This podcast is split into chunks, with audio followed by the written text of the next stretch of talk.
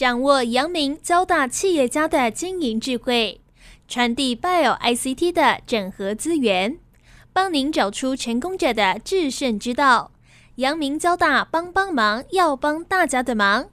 欢迎收听由林宏文所主持的阳明交大帮帮忙。各位听众朋友，大家好，欢迎收听环宇电台阳明交大帮帮忙节目，我是主持人林宏文。很高兴呢，呃，又在我们节目哦，跟大家呃一起分享。那我们今天要谈的题目呢，很有趣哦。大家都知道，网红，网红已经成为一个经济了哈，因为他们不管是从 Podcast、从 YouTube 影像的声音的哦，哎，铺天盖地而来哦。其实我们很多的传统媒体哦，尤其像我这种年纪的，在传统媒体经营做了很多年的人哦，都感受到，哎，真的我们的生意、我们的发展机会哦，都被网红抢走了啦。那网红经济这么的蓬勃发展哦，但是实际上我自己也接触很多呃这个呃很知名的网红哦，那他们发现就是说，其实他们也他们的竞争压力也很大哈，因为大家都想当网红啦，大家呢都觉得说好像很容易啦哦，但实际上呃其实是呃相当困难的。呃，网红经济遇到什么样的困难，怎么样去解决哈？我们今天就是要帮大家。邀请了 Fancy 群目二点零平台的创办人兼执行长陈太古，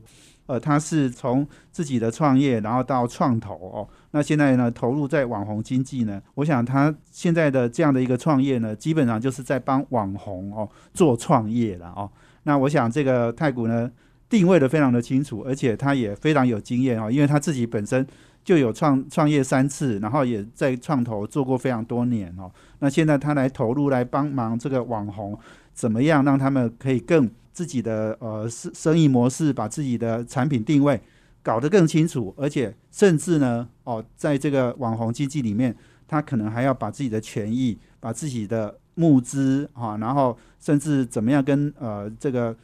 粉丝一起分享，哦，这件事情哦，我想太古是很有经验，所以我们先邀请分析群目二点零平台的创办人兼执行长陈太古。跟听众朋友先打一个招呼，Hello，各位听众朋友，大家好，我是 TK 陈太古。啊，谢谢谢洪文学长这个介绍。刚你说我是很有经验，我以为你要说我也是网红之一，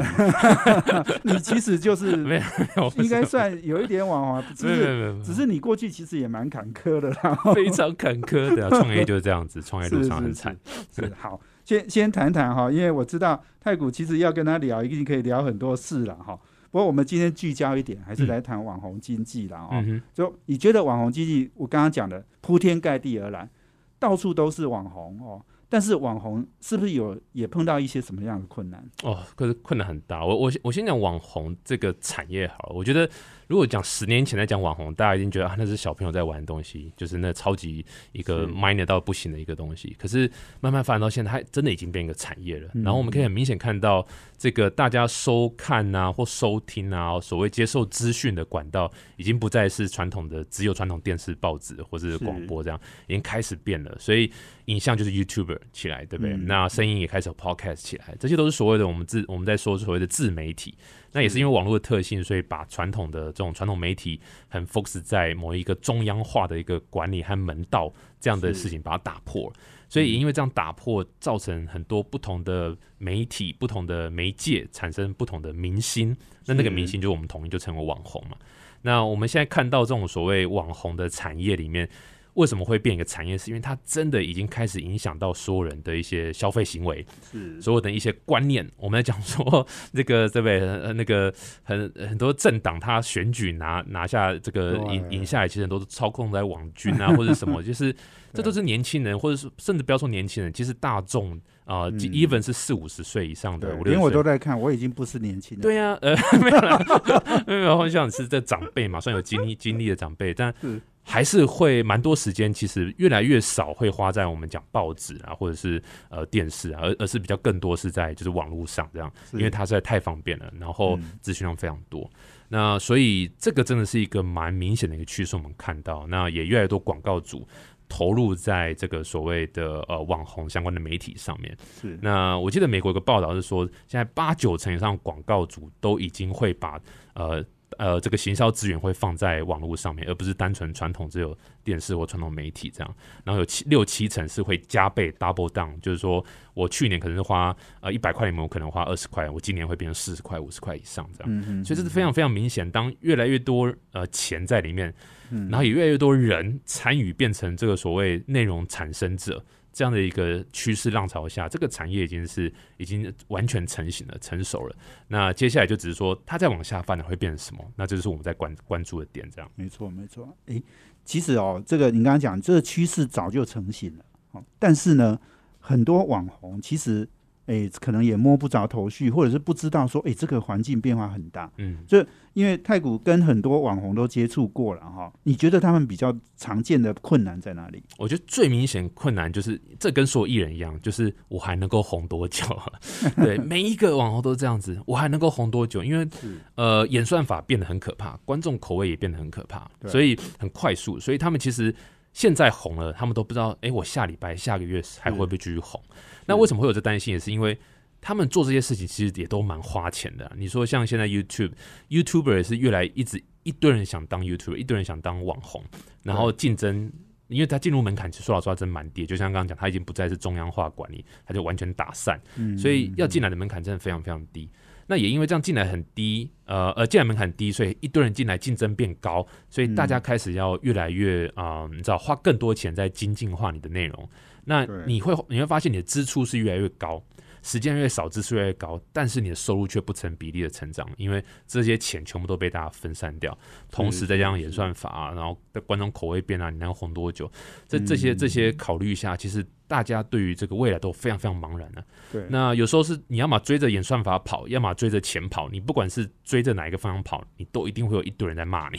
对 你追演算法跑，大家说啊，你不不不出不维持初衷，你当初的内容就就就，是然后就你就变得很糟的内容这样子，因为可能嗯演算法要你做新三色东西，你就去做新三色东西，然后就被很多粉丝骂。那你要追着钱跑，你开始做接很多业配，也也也被粉丝骂。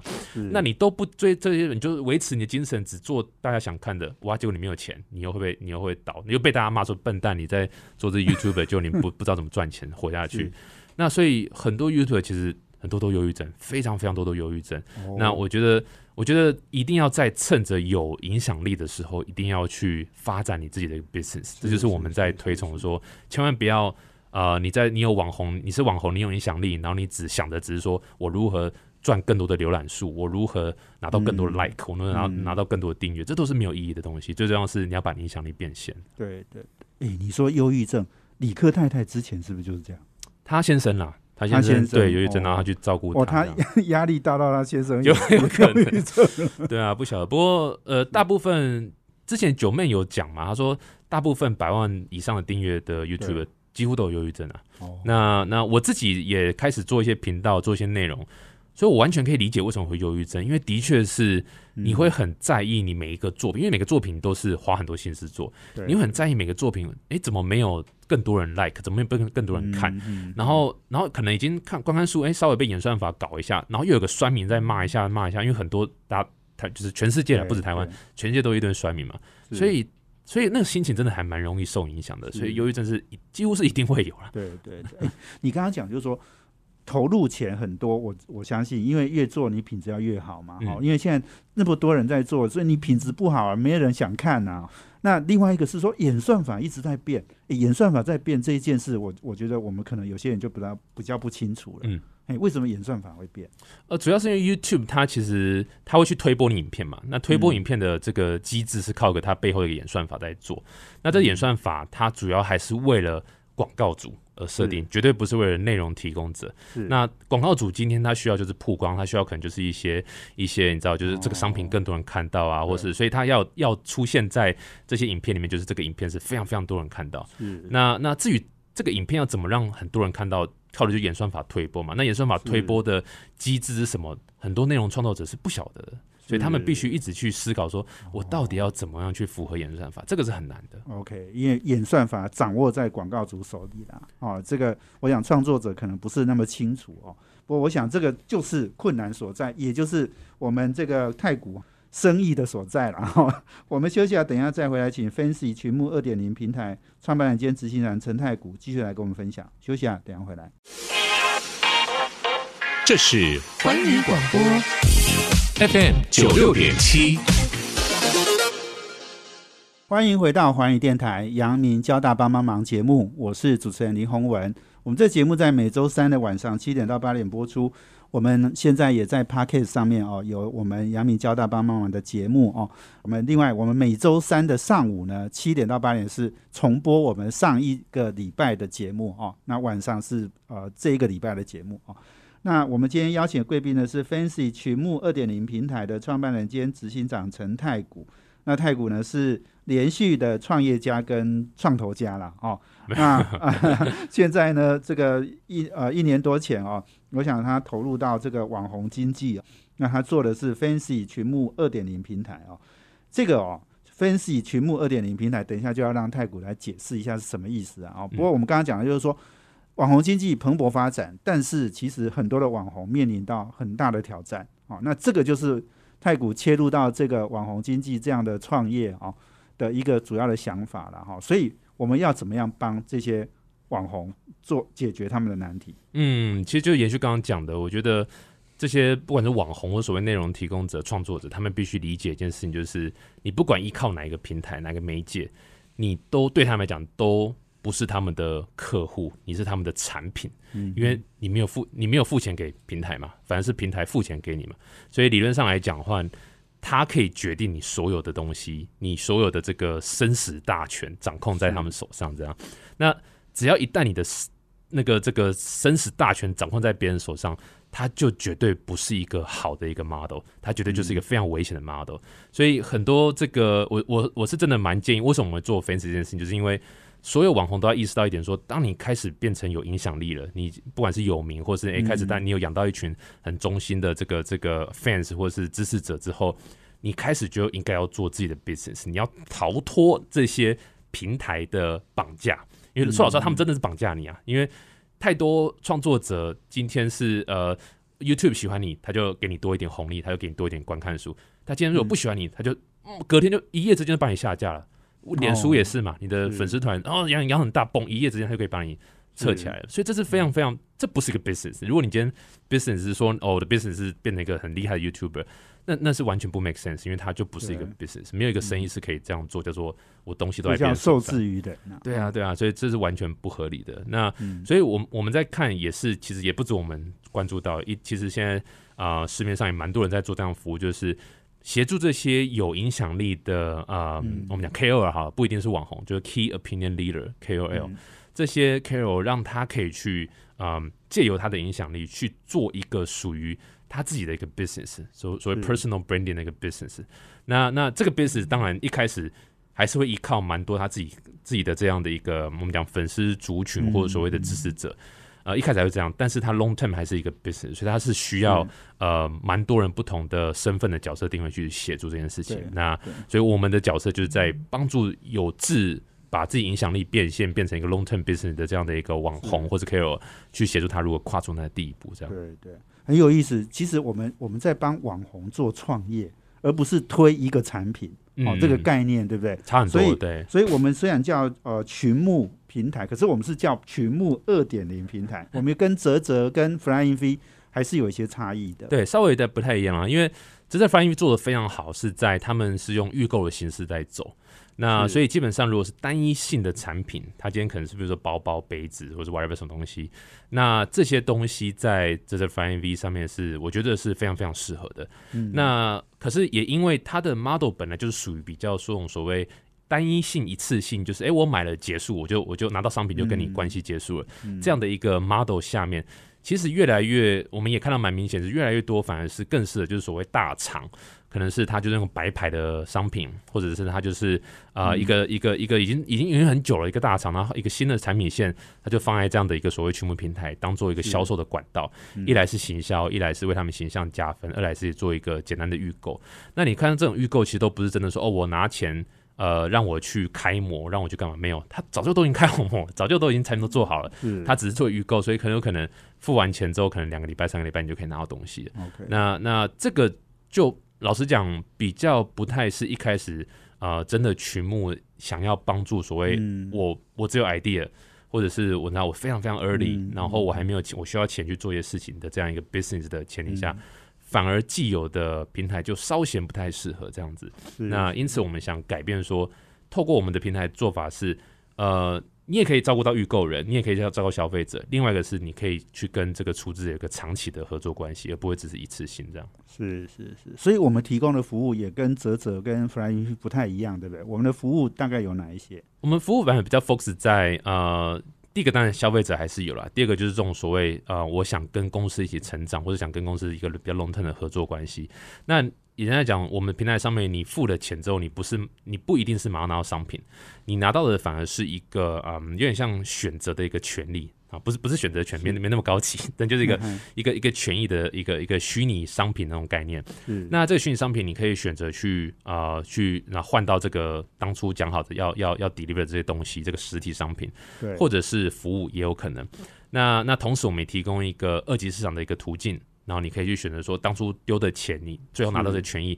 你可以在一个交易市场去做交易。那、哦那你可能譬如说，假设你投了五千块。那其中四千块你已经换到你你想换的一些东西了，嗯那剩下一千块，你就说，哎、我我突然想出场了，然后你就可以在我们配合的这样的一个交易所去做一个一个是哦。贩售的动作。那别人有需要，他就会用呃等值或者更高，或者有可能更低的钱去跟你买这样。OK OK，哇，还有这样的交易所哦、这这个这个应该不是我们传统上那个什么证券交易所哦，不是是不是不是，不是，应该是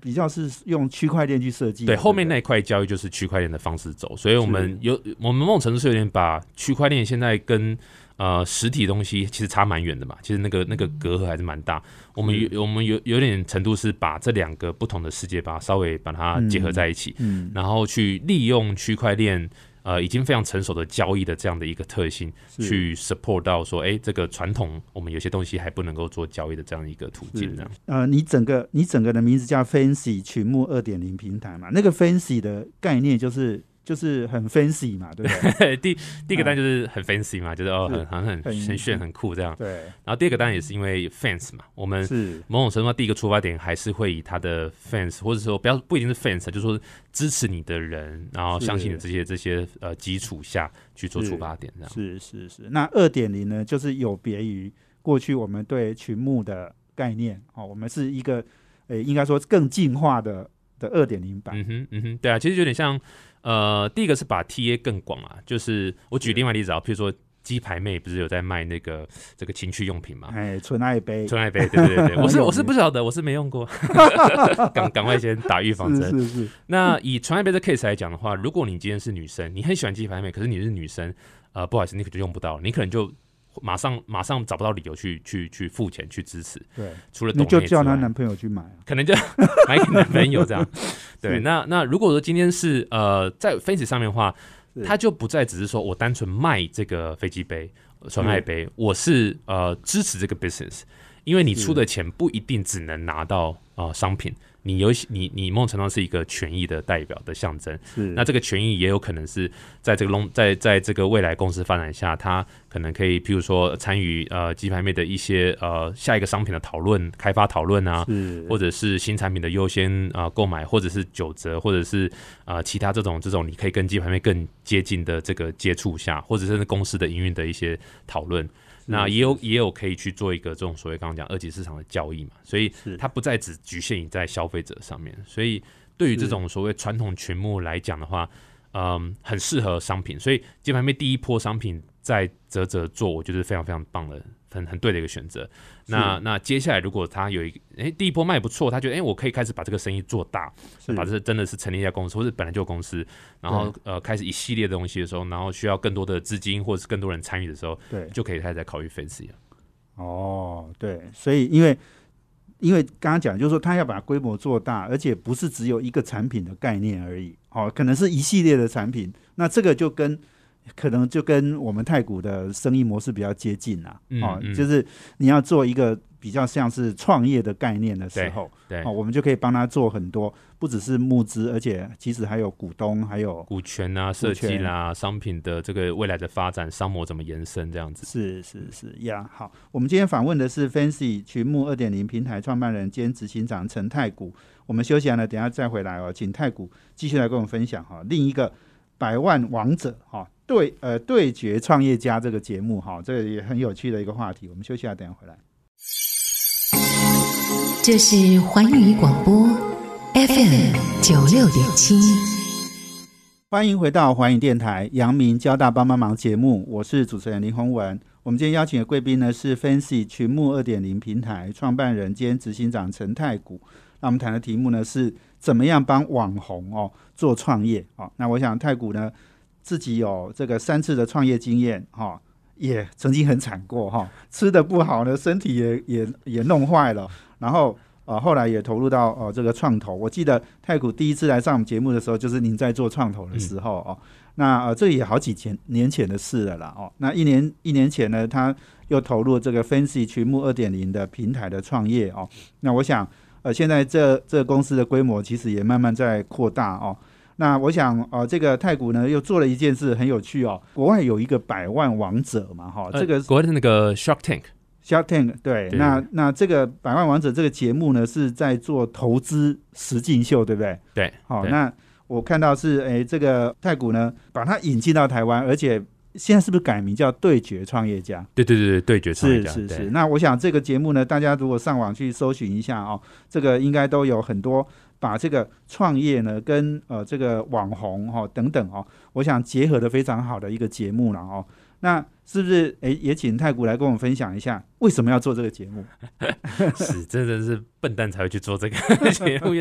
做节目好累啊，超级累又花钱，然后又不一定可以回本。但说老实话，的确是一开始最早是看到，我现在可能应该蛮多人啊，听众朋友都有，就是可能有某种程度，如果对于创业啦或投资。这个领域是有接触，应该都有听过，就是 Shark Tank 这个这个这个节目嘛。那他基本上就是会找五位投资人坐在呃摄影棚里面，然后找一堆创业家来 pitch。啊，当场呃，这些投资人就要决定，哎，这个你给我滚，还是说，哎，我觉得你东西很棒，我想投资个可能几十万美金这样子的概念，这样。那那非常非常好看，我蛮蛮强烈建议大家可以去看一下，因为他是他是玩真的，他是真的当场就要决定要不要投，要投多少钱。所以因为真的决定要投多少钱，是那个那个那个节目爆点就很多，因为他真的是问问问很多投资人才会 care 的的问题，这样。是。那所以一开始看到这个节目就觉得很超爱的，然后哦，那也好几年前了，因为十几年前了。那那一直在想说，哎，台湾是不是有类似的一个节目会出来？可是都没有，就完全没看到。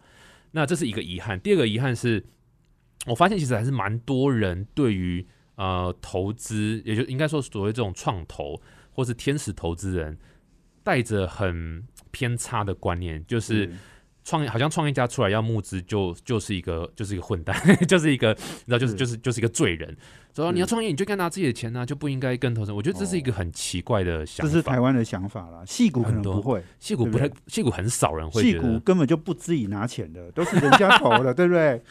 可以这么说，对，是，对啊。戏股的确是因为这个投资的这个文化差太多了，欧欧美对投资还是非常非常接受太高太高。对，那华人当然就比较先以储蓄为主嘛，那那投资就会稍微比较那个。那甚至，嗯，当然，现在讲投资，大家一定第一观念想到就哦，就是公开市场投资，是股票啊这样子。那那对于这种所谓未上市公司或是新创公司的投资，就会就说，哎哦，原原原来还有这种事情哦，这样子。所以其实很多人不知道什么叫创投，不知道什么是天使投资人，不知道说哦，原来你创业不一定只能拿你自己钱，或是跟爸爸妈妈拿钱，你是可以拿专业投资人的钱，不管是天使投资人或创投这样。那所以这两个遗憾就让我觉得说。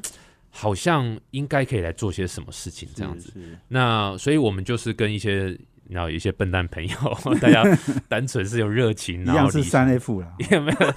对对三 Friends，对对对。那他就想说啊，那不然我们一起来做一档这样的节目来来来弄这样，所以才有这样的一个出来的产生。是是 OK，哎，所以你你自己也在这个节目里面，你刚刚讲说五个呃这个。呃，投资家嘛，哈，对，你也是五个之一，对不对？你也真的实际拿钱出来，我也真的实际拿钱啊，对啊，因为一开始你自己不掏钱出来，不会有人相信你啊，所以，所以你还是要把钱放在你的嘴巴那个地方嘛，英文就这样讲嘛，就是你讲什么，你钱要真的拿出来，所以的确一开始就是自己跳下来做，然后自己也跳下来啊，就是当投资人之一。我们的确也呃，后来那五位投资人就是嗯，就是节目里面那五位投资人。最后也做了五百多万台币的一个一个 offer，是那是是那去去给这些投这些创业家，就是说愿意拿出来投资，但是创业家看最后创业家愿不愿意接受啦。对对对对，看他们要不要接受，那是他们决定，因为我们也不可能强迫他拿我们钱这样子。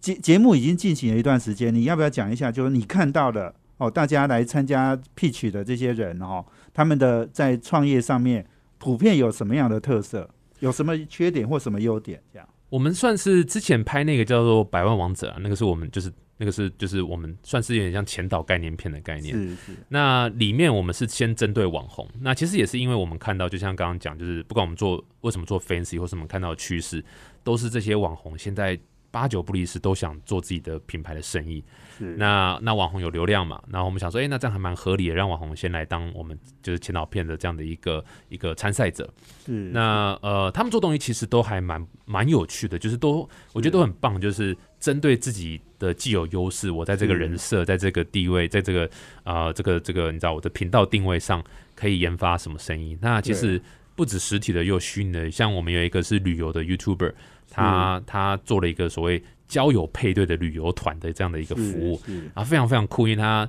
他知道很多景点，那他又非常喜欢啊、配对人，然后他频道也讲蛮多，就是有关可能比如说呃这个这个两性的关系的东西这样，所以我们觉得哎、他这个结合还蛮蛮有趣的，哦。所以在我们资助呃在我们的这个这个协助下，他也呃募到资，然后正式开始启动，然后今年就会出很多团这样子，哦。对啊，所以这个是我们觉得呃还蛮有意义的东西这样。那那那各式各样的创业的点子都有啦。那我们现在就是想说，新的这个我们叫对决创业家，我们把名字改掉，因为我们觉得想把它再扩展到所有的创业家，而不只针对网红。是是所以所有的创业家，你只要是有 idea、有想法，或者你已经开始了，我们都非常欢迎你来报名。就是这个是这个其实 Google 对决创业家。然后，然后，应哎有没有报名？应该有，就那个报名节可能就可以报名，就是是。呃去做这个参赛者，然后我们会找很棒的投资人来投资。这对样。对，哎，这点子真的很酷哎。我们我们以前常常说星光大道嘛，对就是你歌唱的好对，你去参加哦，这一样是比赛，然后这个呃他们说导师嘛，哈，导师会选你哈，对。然后当呃进入到他的团队，哎，你这个其实是创业，然后人家愿不愿意投资你，好，那个变他投资里面 portfolio 的一个。这个其实概念是很像的，是一模一样，哎是一模一样，真的是对决呢，哈。对对你也要真把你的你的这个本事拿出来哦，对。这个才能够是吸取吸取，哎，这个争取到资金。没错，因为投资人一定他真的要拿钱，他一定是百般刁难你，因为我记得这是我我我你是陌生人，然后你要我掏个几十万或者是几百万出来给你，那我一定要先 make sure 你这个东西是是合理，是你不是是你不是骗子或者什么的吧，对，所以这个的。对决这个的这个的冲突才会好看，才会真的是真实的东西，帮助也比较大。那我我们之所以做这件事情，另外一点是说，我我我们觉得这件事情是可以，第一个是透明化投资人的想法，嗯。也透明化投资人去了解说，哦，所谓创创业家或是参这些参赛者，他们到底在想什么，他们想做哪些东西，然后透过节目的形态去包装，让更多人知道说这件事情是有意义的。所以某种程度上，它是蛮可以改善整个台湾创业环境，不要说都只是让大家觉得创业是个小吵小吵小闹的的事情。你看，像韩国 Netflix 现在有那个什么《我的新创时代》嘛，对然后然后那节目很红哦，很红啊。那你看韩国也懂得用他们的节目去包装这样一个创业议题，嗯让更多人理解。所以我觉得台湾绝对不能再等了，既然没人做，那我们先来做这样。不过我们也知道，我们不是这个那富二代或者什么，我们超有钱，我们还是需要大家的一个帮忙啊。所以其实我们其实这样对决创业家的节目也在做集资，也是在分析上面做集资。那如果说 对啊，大家对于这样的一个议题有兴趣的话，欢迎大家一起来成为这个。对决创业家的出品人，我们可以当共同出品人，然后然后给给我们一些这个这个呃这个你知道就是参与这集资，然后是给我们更多这个动力，可以去把这个东西做得更好。这也是我们希望大家可以一起来参与这样。对对对，哇，的确这个节目是很有意义。不过我只是在想哈，哎，台湾是不是有这么多人在关心这个？我我相信是以前慢慢不关心的，现在也开始都要关心了。然后，因为它真的是一个变成是一个很重要的大的这个经济成长的动能。哦，对对，所以我我觉得，哎，不管是网红经济，或者你刚刚讲的呃对决创业家哈，我们这真的都应该好好推广了哈。那我们休息完了，等下再回来，我们要请 Fancy 群幕二点零平台的创办人兼执行长陈太谷哦，继续来跟我们分享哦。那接下来 Fancy 呢，群幕二点零平台呢，还有很多的想法哦，想要推动哦。我想要请这个太古来继续来跟我们分享。休息一下，等下回来。这是环宇广播 FM 九六点七。欢迎回到环宇电台，阳明交大帮帮忙，我是节目主持人。我们今天邀请的贵宾是 Fancy 群幕二点零平台的创办人兼执行长陈太古。那太古呢是这个看好网红经济哦，他要帮很多网红哦，不只是做一个产品而已，他要让呃这些网红呢能够把自己的事业哦变成是一个呃长期可以持续而且发展的一个机会哦。那呃，刚刚呃太古也讲到、哦、这个对决创业家哦，Google 一下就可以看到那个节目了哈、对大家去感受一下哈、那种呃创业家跟创投家对决的那种那种感觉了哈。我相信一定很多呃这个呃创业家哈、也可能被定的满头包了很多很多很多对。那这个创投家诶、会不会会不会也是把他所有的本事都拿出来提问啊，然后了解？我相信这个一定是过程，一定是非常精彩的。非常精彩，而且很多地方就是会看到很多谈判的技巧了在里面。是是是，对对对，所以一个节目哦，真的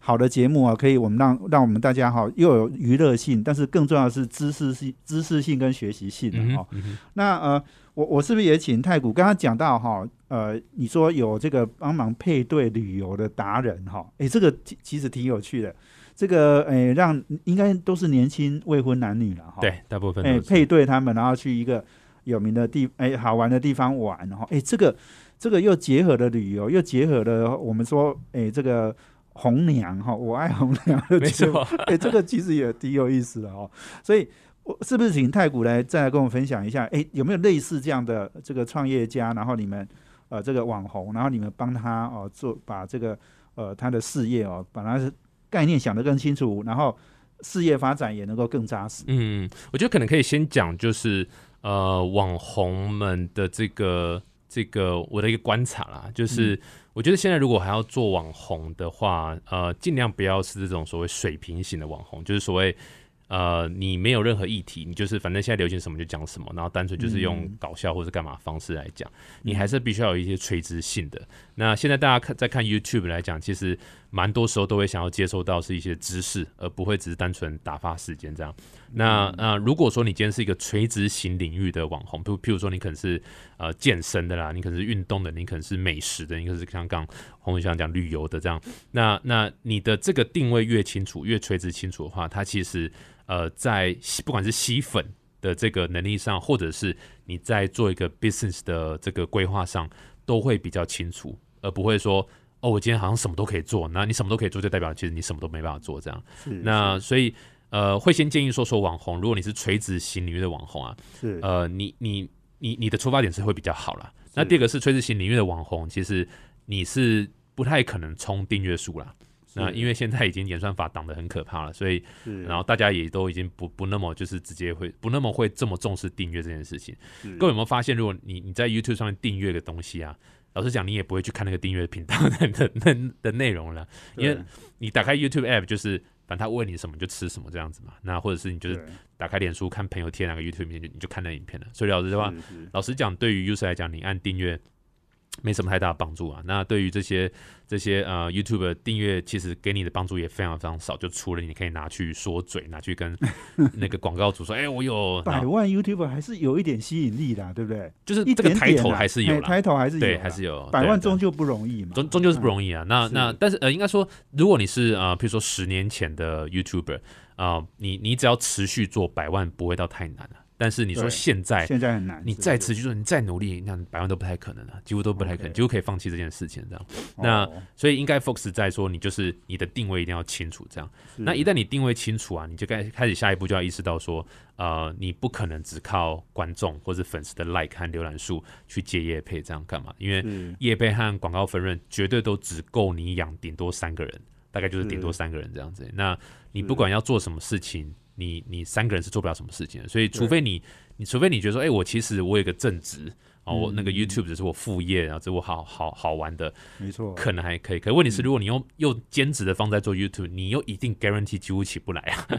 因为竞争太激烈了。所以所以这就是一个很很死循环的一个一个一个点，这样。对那那那一旦你觉得说，哎、你这个你是垂直领域，然后你开始意识到说，我必须要做我自己 business 的时候，我必须把我的呃这个影响力变成一个一个一门生意，让它可以持续发展下去。甚至我之后生病了，我老了，我没有点子了，这个灵感都没了，我还是有这个 business 在可以养活我自己。你必须要有这个观念，然后一旦你觉得，哎、这观念你有了。那那接下来其实也也呃不容易。那老实讲，那时候就是就会是我们可以帮忙帮忙到的地方。那我们基本上会先看就是这个网红的这个我们刚讲人设的定位，他他是不是清楚的？那回到刚人设就是人物设人物设定设定，对啊人物设定，定，对，如果他今天是没有任何设定的话，会非常非常困难。是那那第二个就是他想做东西是不是在这个市场上是合理的，或者是有它的市场的空间？那这个都是我们我之前创业和创投已经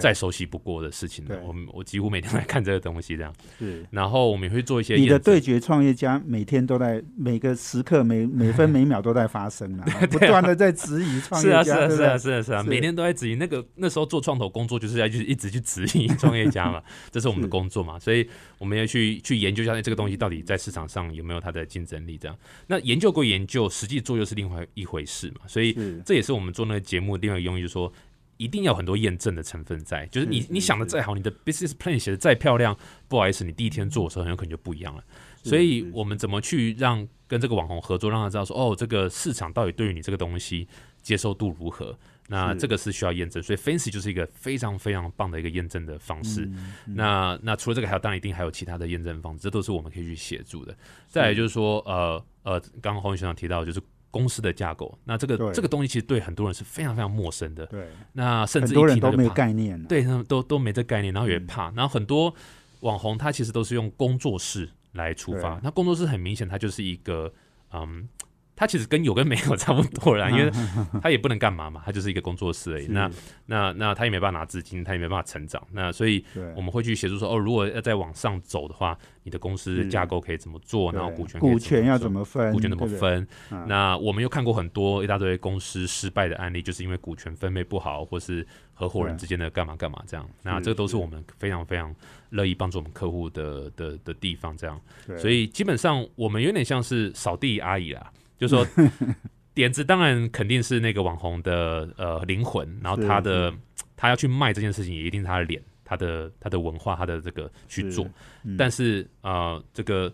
球桃哪够好啊？球背够好在那，我们给他球桃红红红胎嘛，红红胎，嘿，对对对对对对，就是基础要打好嘛，所以基础这一块我们会会帮忙说这个网红做好这件事情，然后呃创业家做好这件事情，然后同时会帮忙带资金，透过我们平台的方式这样，所以这是我们比较核心的价值啊。对对对，哎，所以你你刚刚讲的这些好多好多的重点哦，其实很多网红都是忽略的，对不对？嗯嗯，哎，嗯所以你刚刚讲到哦，像比如说呃旅游啦，哈、像这个健身呐、哦，这个等等哦，呃，这我看最近美食的也很多嘛，哈、所以所以这个怎么样让他们突出，然后让他们这个诶可以在一堆网红里面呃跳出来哦，这就是我们要做的工作。对啊，对啊哦对啊，像很多美食的创业家，其实呃美的美食的 YouTuber，他其实就可以做他自己的餐厅。是，对，那开餐厅绝对 guarantee 是一堆美食的 YouTuber 都想做的事情。是或者酒吧啊，或者是你知道自己的餐点这样。那这个这个，但这个东西其实 again 也是竞争非常激烈。我我看哦，也很多很多陷阱在那里。对，其实很多陷阱在那边。那或者财务上的评估啊什么，是那那那这个就会需要我们的协助这样。对对对呀，所以这个真的哦，我我想太古真的每次都每次来哈、都可以给我们带来很新的呃观察哈、而且也看到很重要的趋势了哦。所以剩下一点点时间，你要不要呃再谈一谈我们接下来要做什么？然后希望社会大众对我们有什什么样的关注？呃，当然就是我们目前就是你知道最希望就是可以呃有更多的这个网红来合作啦。所以如果说呃其实也不一定是网红啦，其实我们也服务蛮多就是纯创业家的。是所以如果今天说只要是你是有呃你是一个生意，然后你是是有资金需求的，然后你是是有一个议题是可以让大众参与的，那其实就可以跟我们联系，我们就很很适合来我们上面做这样的一个合作，这样。那另外一点当然也是，哎，不然就报名的参加对决对对对，就是创业家。对决创业家嘛，对对决创业家，呃，今年也会开始开拍嘛。那如果说你是你知道，就是也适合这样的一个投资实境秀的话，也非常欢迎来这个。对。不过最重要，当然还是就是我们节目播出的时候，我们准备在做一个节目的集资，所以如果说各位呃这个长辈们啊，或是有资源的 呃，希望台湾也可以有新的不一样的节目的形态的话，非常欢迎参与集资的这个这个专案，这样。是。好，非常谢谢我们呃太古哦接受我们访问哦，我们呃这个希望网红经济哦，我我我现在发现很多人都在投入到网红经济啊、哦，但是太古做的这件事情哈、又是一个比较不一样的角度，然后去协助呃这些呃创业家哦。然后在这个网红经济可以发光发热了哦，所以我想这个的确是一个很重要的一个趋势。我们也非常谢谢陈太古接受我们访问，谢谢，谢谢谢谢也谢谢我们听众的朋友的收听，我们阳明交大帮帮忙要帮大家的忙，我们下周见，谢谢，拜拜。环宇广播 FM 九六点七。